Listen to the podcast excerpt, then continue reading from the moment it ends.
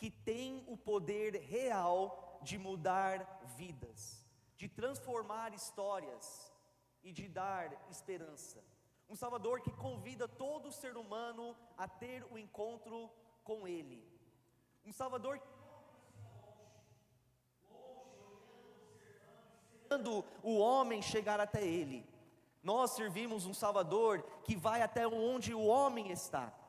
Um Salvador que está ativamente buscando a ter encontros verdadeiros com homens de todas as nações, tribos, povos e línguas. E nós vemos essa verdade claramente destacada nos evangelhos. Ao ler os evangelhos, se você já leu, você sabe muito bem que existe várias histórias maravilhosas de encontros que Jesus teve com pessoas, pessoas reais, não personagens de um livro de ficção, pessoas como eu e como você, pessoas com problemas que eu tenho, problemas que você tem, dificuldades que todos nós temos. E ao ter esses encontros com Jesus, nós vemos que essas pessoas foram profundamente impactados pelo amor e a compaixão e a bondade e a misericórdia e o poder de Cristo. Os evangelhos são repletos dessas histórias de encontros entre o homem e o Senhor. E como acabamos de ver nesse vídeo da nossa irmã querida que compartilhou a história dela conosco, esse mesmo Jesus que pelo qual nós lemos dois mil anos atrás, que estava aqui, que teve encontro com pessoas, é o mesmo Jesus que está vivo e ativo hoje e continua a ter encontro com, encontros com pessoas hoje.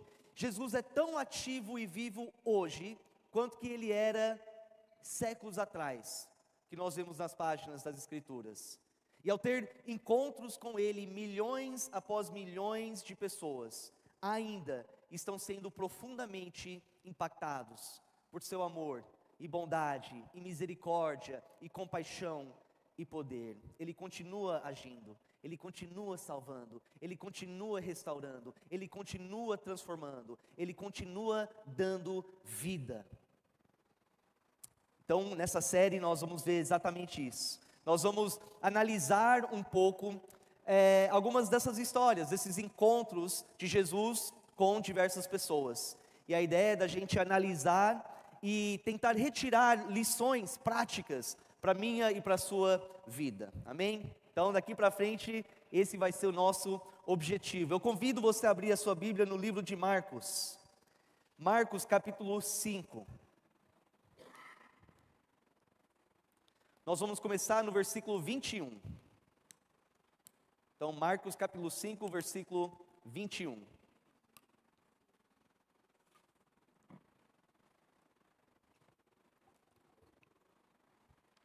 A palavra do Senhor diz assim: Tendo Jesus voltado de barco para outra margem, uma grande multidão se reuniu ao seu redor, enquanto ele estava à beira do mar. Vamos parar aqui rapidamente.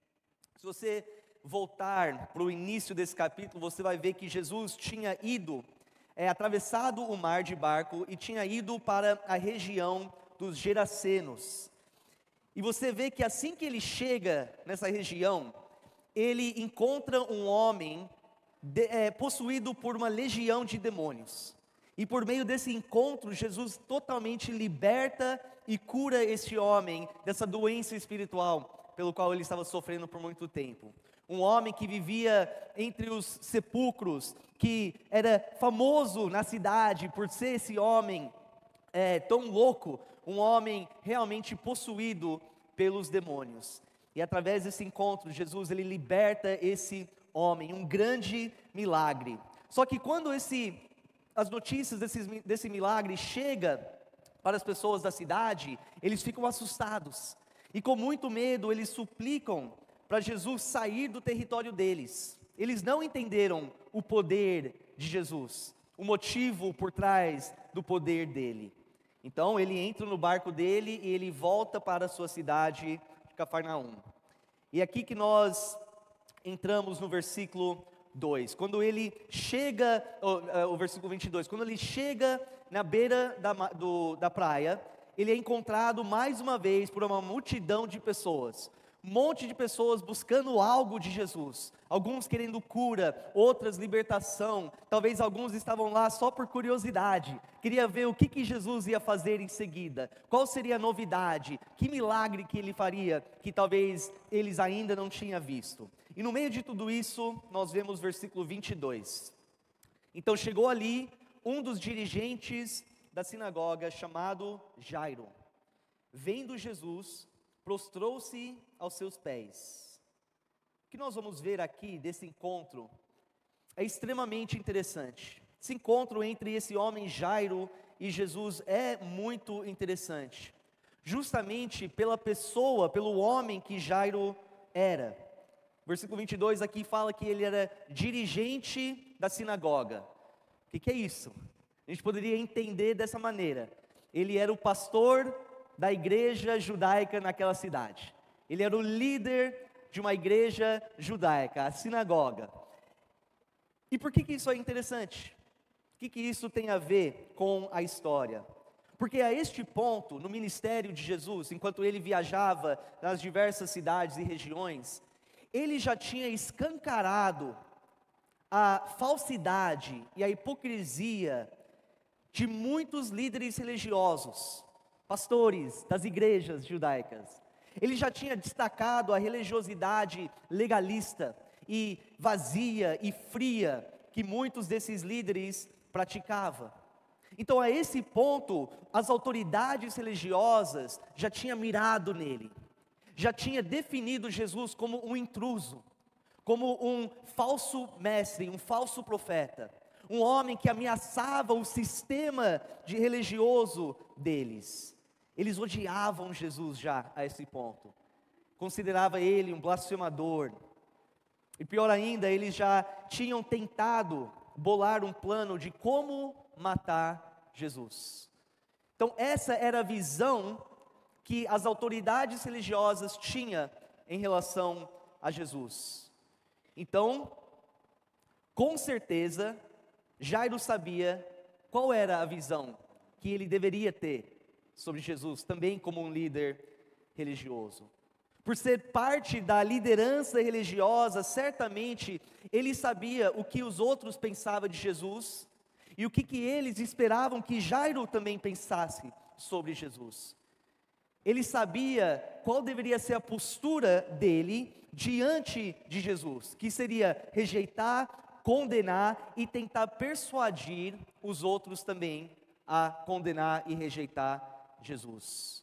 Ele sabe qual era, sabia qual era a postura esperado dele pelos seus colegas. Certamente tinha uma pressão de não ter nada a ver com aquele homem que os, as multidões estão seguindo.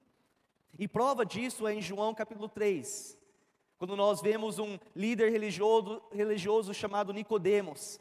Ele tinha o desejo de se aproximar de Jesus, de interagir com Cristo, de falar com Ele, mas por medo de ser visto pelos outros, ele vai até Jesus durante a noite. Então nós sabemos que tinha essa pressão, essa preocupação, esse medo de que se você é um líder religioso e você estar com Cristo e é visto com Ele, você pode até perder a sua posição diante da sociedade. Mas a situação que Jairo se encontrava era tão difícil, era tão pesado que acabou quebrando qualquer tipo de orgulho que talvez ele tinha no seu coração. Qualquer visão negativa que talvez antes ele tinha sobre Jesus. Por um lado, ele tinha ouvido todas as mentiras que foram contados sobre Jesus. Pelo outro lado, ele também já tinha ouvido sobre esse poder milagroso de Cristo e como ele tinha curado muitas e muitas pessoas. Então ele tinha essas duas visões na mente dele. E num ato de desespero, ele faz o que jamais era esperado dele jamais esperado aos olhos dos seus colegas. Ele vai até onde Jesus está, ele se aproxima de Cristo, mas não somente se aproxima, ao se aproximar de Cristo, ele se prostra aos pés de Jesus, um sinal de reverência, um sinal de respeito, de submissão.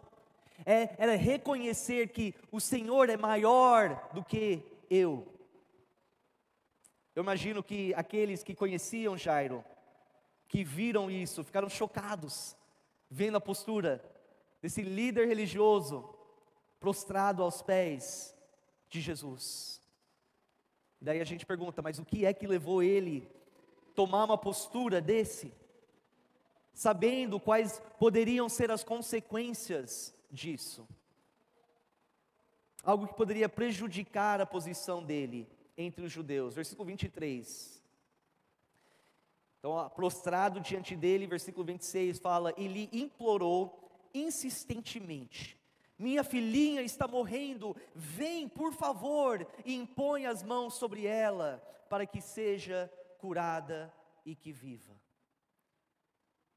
Então, aqui nós vemos um homem totalmente arrasado, assolado, um homem desesperado, e como não, numa situação dessa? A sua filha pequena estava à beira da morte. E se você é um pai que tem filhos, mesmo se são grandes hoje em dia, e você tenta se colocar nessa situação, seria totalmente desesperador.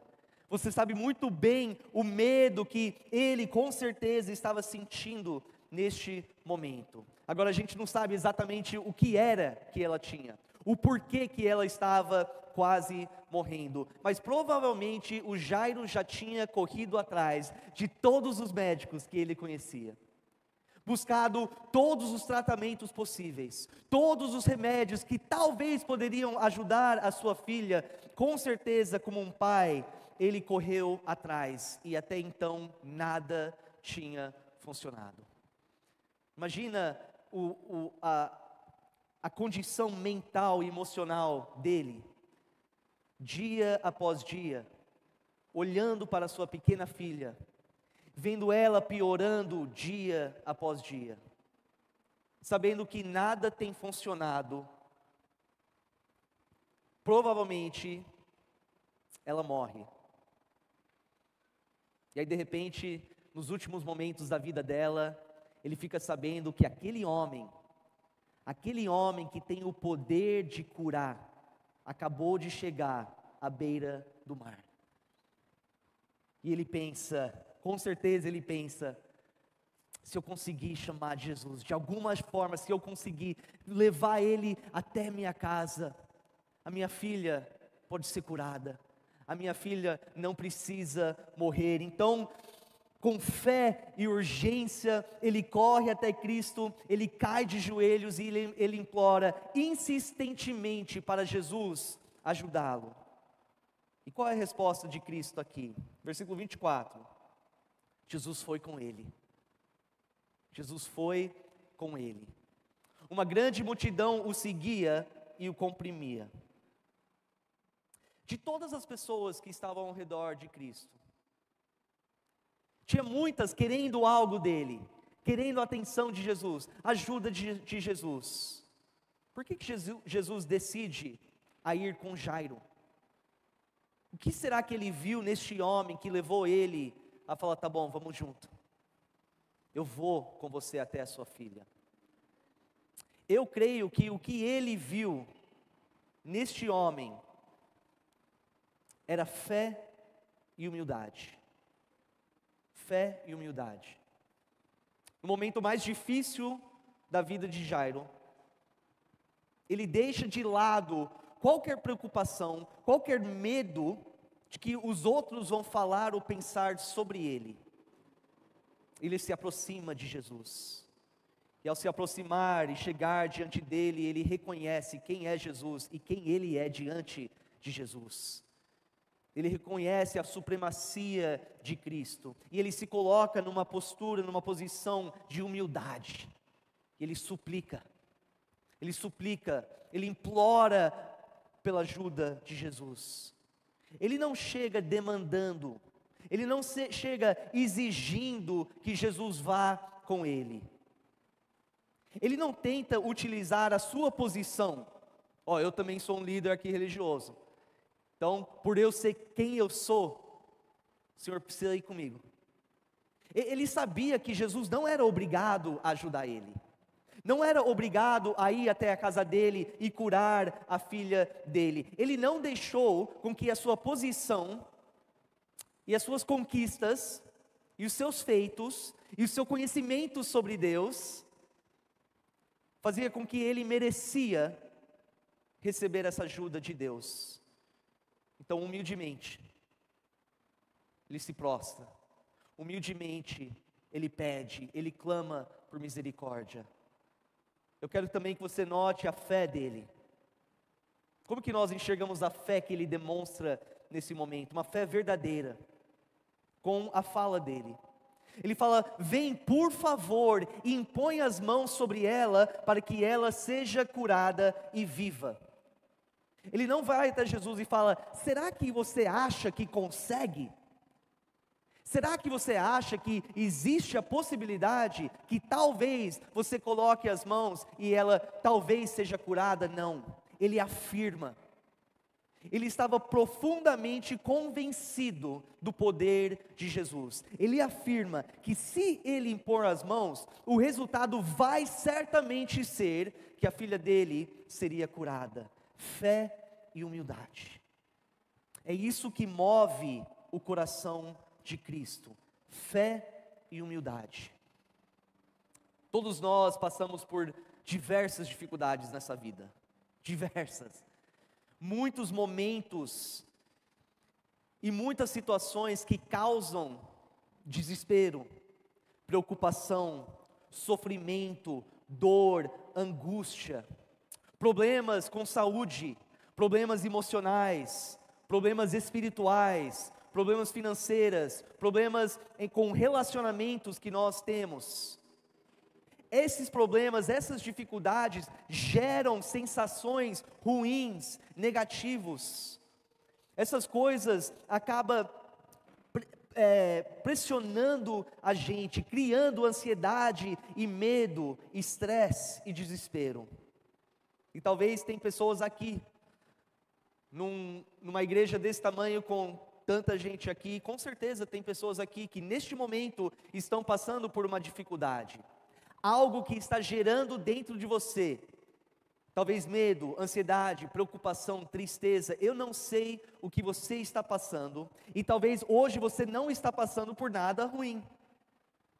Lembre o que Jesus fala: neste mundo terão aflições. Então, só porque talvez você está bem hoje, não feche os ouvidos não deixe de enxergar o exemplo de Jairo e querer colocar em prática, porque vai chegar momentos de aflição. Como que você reage diante de períodos difíceis na sua vida? Como que você reage diante de situações complicados, assustadores? Será que você tenta resolver a situação sozinho, pela sua própria força?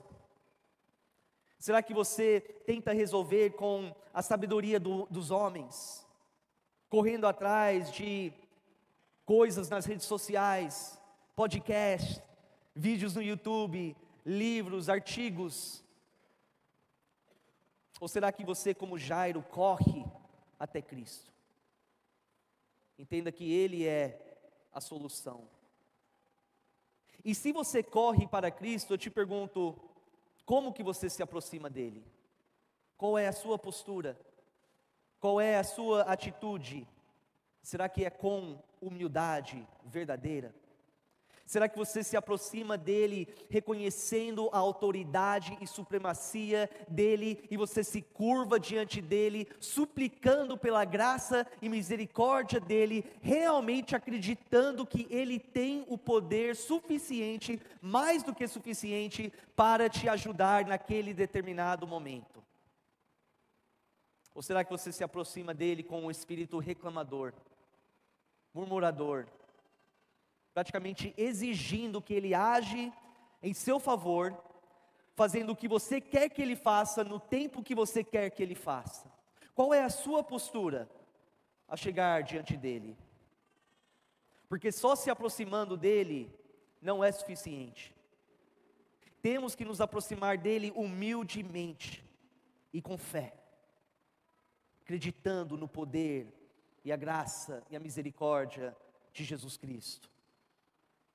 Fato é que Ele convida você a se aproximar dEle, Ele quer isso, Ele quer te ajudar, Ele quer que você corre para Ele nos tempos difíceis, nos tempos de preocupação, de medo, de necessidade, Ele te convida, mas faça isso com fé e humildade, e humildade. Porque é a fé e a humildade que vai determinar o resultado do seu encontro com Ele. Cristo certamente agirá no seu favor. Se aproximamos diante dele, humildemente e crendo, ele certamente agirá em seu favor. O que, que eu acabei de não falar? Eu não falar que ele agirá exatamente do jeito que você quer que ele age. Eu não falei que ele fará exatamente o que você quer no tempo que você quer. Ele não fará o que você acha melhor para resolver aquela situação naquele momento. Mas certamente ele vai agir em seu favor, no sentido que ele vai fazer o que ele precisa fazer para o seu bem naquele momento. Isso pode ser ele esperar um pouco. Isso pode ser ele falar para você: agora não. Eu estou usando isso, estou permitindo essa situação para te ensinar, para te moldar, para te ajudar a amadurecer. Talvez a resposta dele é não, porque o que você está pedindo de mim não vai dar certo para você, vai ser pior ainda na sua vida. Eu sou soberano, eu sei o futuro, eu sei o que você precisa. Voltando para a nossa história, nós vemos exatamente isso. Versículo 25. E estava ali certa mulher que havia 12 anos vinha sofrendo de hemorragia. Ela padecera muito sob o cuidado de vários médicos e gastara tudo o que tinha, mas em vez de melhorar, piorava. Quando ouviu, é, ouviu falar de Jesus, chegou por trás dele, no meio da multidão, e tocou em seu manto, porque pensava: se eu tão somente tocar em seu manto, ficarei curada. Imediatamente cessou sua hemorragia e ela sentiu em seu corpo que estava livre do seu sofrimento. No mesmo instante, Jesus percebeu que dele havia saído o poder. Virou-se para a multidão e perguntou: Quem tocou em meu manto? Responderam seus discípulos: Vês a multidão aglomerada ao teu redor e ainda perguntas: Quem tocou em meu manto? Mas Jesus continuou olhando ao seu redor para ver quem tinha feito aquilo. Então a mulher, sabendo o que lhe tinha acontecido, aproximou-se, prostrou-se aos seus pés e, tremendo de medo, contou-lhe toda a verdade. Então ele lhe disse: Filha, a sua fé a curou. Vá em paz e fique livre do seu sofrimento. Mais um encontro maravilhoso entre Cristo e uma pessoa. Felizmente, hoje não temos tempo para tentar destrinchar é, esse encontro, talvez uma outra oportunidade. Vamos continuar. Enquanto Jesus ainda estava falando, chegaram algumas pessoas da casa de Jairo, o o dirigente da sinagoga. Sua filha morreu, disseram eles. Não precisa mais incomodar o mestre. Imagina a sensação que ele sentiu naquele momento, ao ouvir a sua filha morreu. Era tanta esperança, era tanta esperança que ele tinha que Jesus ia conseguir chegar na casa dele, tocar na filha dele e curá-la. E agora ele ouve essas palavras: a sua filha morreu. Ele poderia ter ficado naquele momento muito bravo, muito chateado, poderia ter olhado para aquela mulher e falado: Você atrapalhou tudo. Como assim? Se você não tivesse parado ele, ele poderia ter chegado em tempo na minha casa e curado a minha filha. Olha o que você fez. Poderia ter olhado para Jesus. Falou: O Senhor falou que ia comigo. E você para no meio do caminho. E por causa disso não chega em tempo e olha, a minha filha agora está morta. Ele poderia ter pensado tudo isso, mas nós não vemos essa reação nele. Mas o que nós vemos é uma grande perca de esperança dos seus servos, das pessoas da sua casa. Eles olham para Jairo. Falam, Jairo, já era, cara. Foi uma boa tentativa, mas já era, vamos voltar para casa. Não precisa mais incomodar o mestre. Veja bem, eles chegaram com uma ideia daquilo que Jesus ia fazer na mente deles. Eles tinham criado uma expectativa de como exatamente que Jesus iria agir para resolver a situação que eles estavam passando. Jesus iria lá, impor a mão, ela seria curado, as coisas voltavam normal, ela estaria bem, tudo ia ficar bem novamente. Mas agora que as coisas não aconteceram do jeito que eles esperavam, eles perderam a esperança, desistiram. Meus irmãos, Jesus nem sempre vai agir dentro das suas expectativas, nem sempre vai agir de acordo com aquilo que nós imaginamos na nossa mente. Muitas vezes nós chegamos diante dele suplicando ajuda já com uma cena gravada na nossa mente de como vai ser. Ele nem sempre vai agir dessa forma. Nem sempre vai ser de acordo com aquilo que nós pensamos. Mas isso não significa que ele falhou.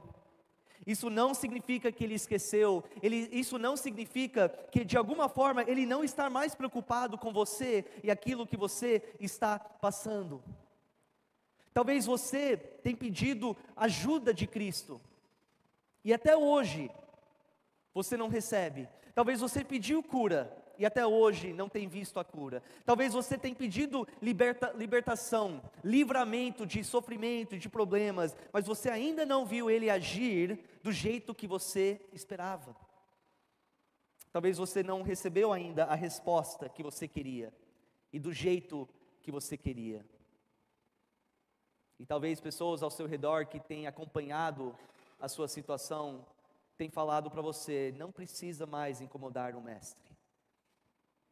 E talvez hoje à noite, ou a algum ponto na sua vida, você, você mesmo chegou ao ponto de falar isso para si mesmo. Não precisa mais incomodar o mestre. Eu entendi. Ele não vai agir em meu favor. Ele não vai me ajudar. Eu quero hoje à noite te falar: não perca a esperança. Não perca a esperança, mantém a sua fé, continua sendo humilde, continua se aproximando de Cristo todos os dias, mantendo a sua fé no Deus do impossível, num Deus que é soberano, que é todo-poderoso, que te ama e te conhece e sabe daquilo que você precisa e como você precisa e quando você precisa para ser o melhor para a sua vida. Não importa o que acontece, continua a confiar em Jesus. Continua a crer que Ele está agindo, mesmo que eu não percebo, mesmo que eu não vejo, mesmo que eu não compreendo, eu creio que Ele está agindo com toda eh, sabedoria e toda inteligência para o meu bem. Não perca a esperança, não seja como as pessoas da casa de Jairo, mantém a sua fé, porque com Cristo nunca é tarde demais para receber o milagre, nunca é tarde demais para Ele te ajudar para Ele te socorrer, para Ele te libertar, para providenciar para as suas necessidades. Olha comigo no versículo 33, 36, perdão. Não fazendo caso do que eles disseram, Jesus disse ao dirigente da sinagoga: Não tenha medo, tão somente creia. E não deixou ninguém segui-lo, senão Pedro, Tiago e João, irmão de Tiago. Quando chegaram à casa do dirigente da sinagoga, Jesus viu um alvoroço, com gente chorando e se lamentando em alta voz. Então entrou e lhe disse: Por que todo esse alvoroço e lamento? A criança não está morta, mas dorme. Mas todos começaram a rir de Jesus. Eles, porém, or, é, ele, porém, ordenou que eles saíssem tomou consigo o pai e a mãe da criança e os discípulos que estavam com ele e entrou onde se encontrava a criança. Vamos dar uma pausa aqui. É interessante que até então, Jesus não tinha ressuscitado alguém dos mortos. Tinha feito várias curas e milagres, mas não tinha ressuscitado alguém da morte ainda. Os servos acreditavam que Jesus podia curar, mas pensavam que ressuscitar alguém seria difícil demais, impossível. Isso os leva a perder essa esperança. Isso nos ajuda a entender que Cristo é poderoso para fazer o impossível. O que os homens não acreditam que possa ser feito, Cristo tem o poder de fazer milagres. Ele tem o poder de agir poderosamente. Ele não perdeu este poder nos últimos dois mil anos. Ele continua sendo o mesmo. Versículo 41: Tomou-a pela mão e lhe disse: Talita cume, que significa menina, eu ordeno a você, levante-se. Imediatamente a menina, que tinha 12 anos de idade, levantou-se e começou a andar. Isso os deixou atônitos. Ele deu ordens expressas para que não dissessem nada a ninguém e mandou que dessem a ela algo, é, alguma coisa para comer. Impressionante essa história.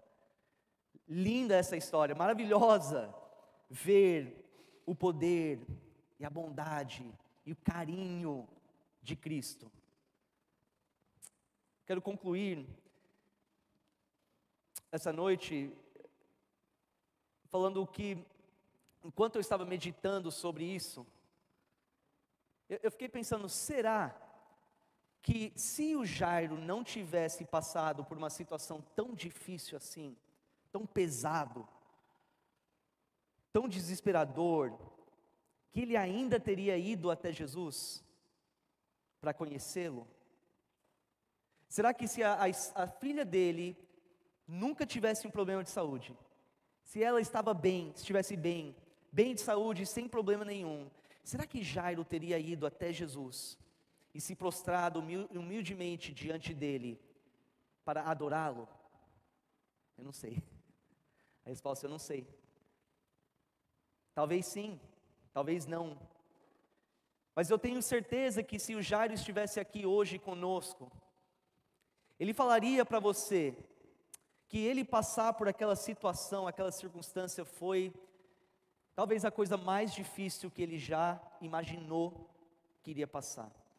Vendo a sua filha de 12 anos, dia após dia, chegando mais e mais próximo à morte e depois morrer, foi a coisa extremamente angustiante e doloroso. Mas eu acho que ele também falaria para você que no final das contas, aquilo serviu como algo muito importante na vida dele e na vida da família. Eu creio que ele falaria isso porque, por meio dessa situação, dessa dificuldade, dessa dor e angústia e sofrimento, ele teve um encontro inesquecível com Jesus. Um encontro que certamente mudou a vida dele e da sua família para sempre. Foi por meio da dificuldade, da tempestade, que eles experimentaram o poder de Cristo. Eu acho que ele falaria para nós: valeu a pena. Foi difícil, extremamente, mas valeu a pena passar por tudo isso, porque nós conhecemos Cristo, porque tivemos um encontro com Cristo. Aquilo nos motivou a ir até Ele e nos prostrar diante dEle.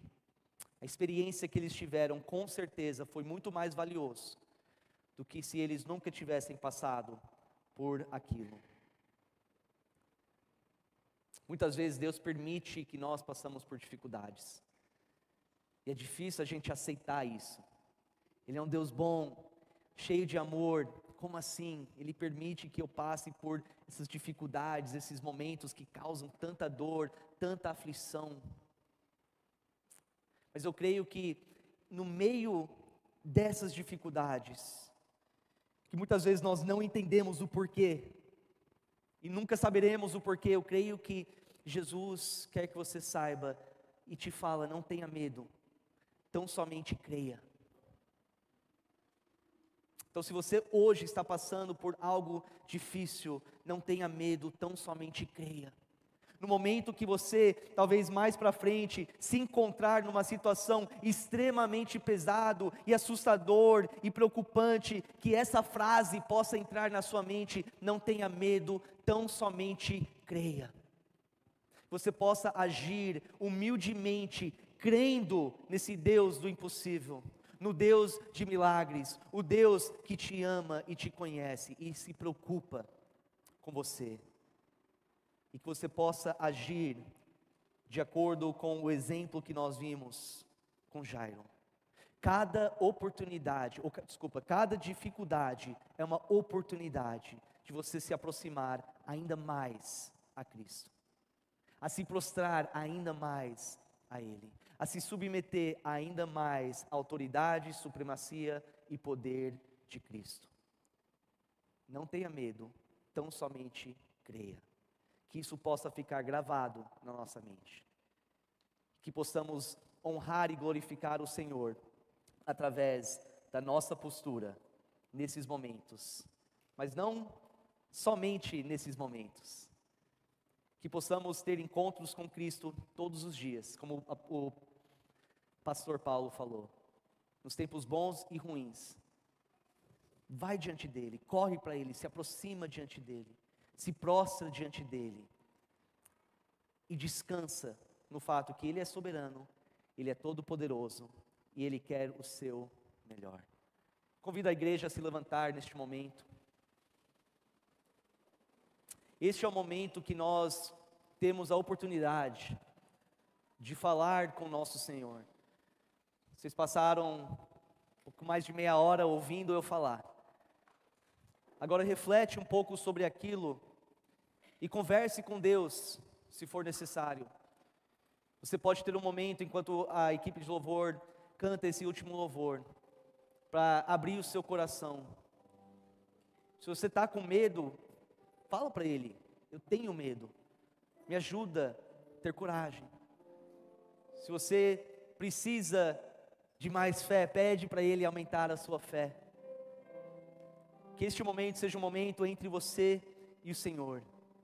Ore, fale com Ele sobre qualquer coisa que estiver no seu coração.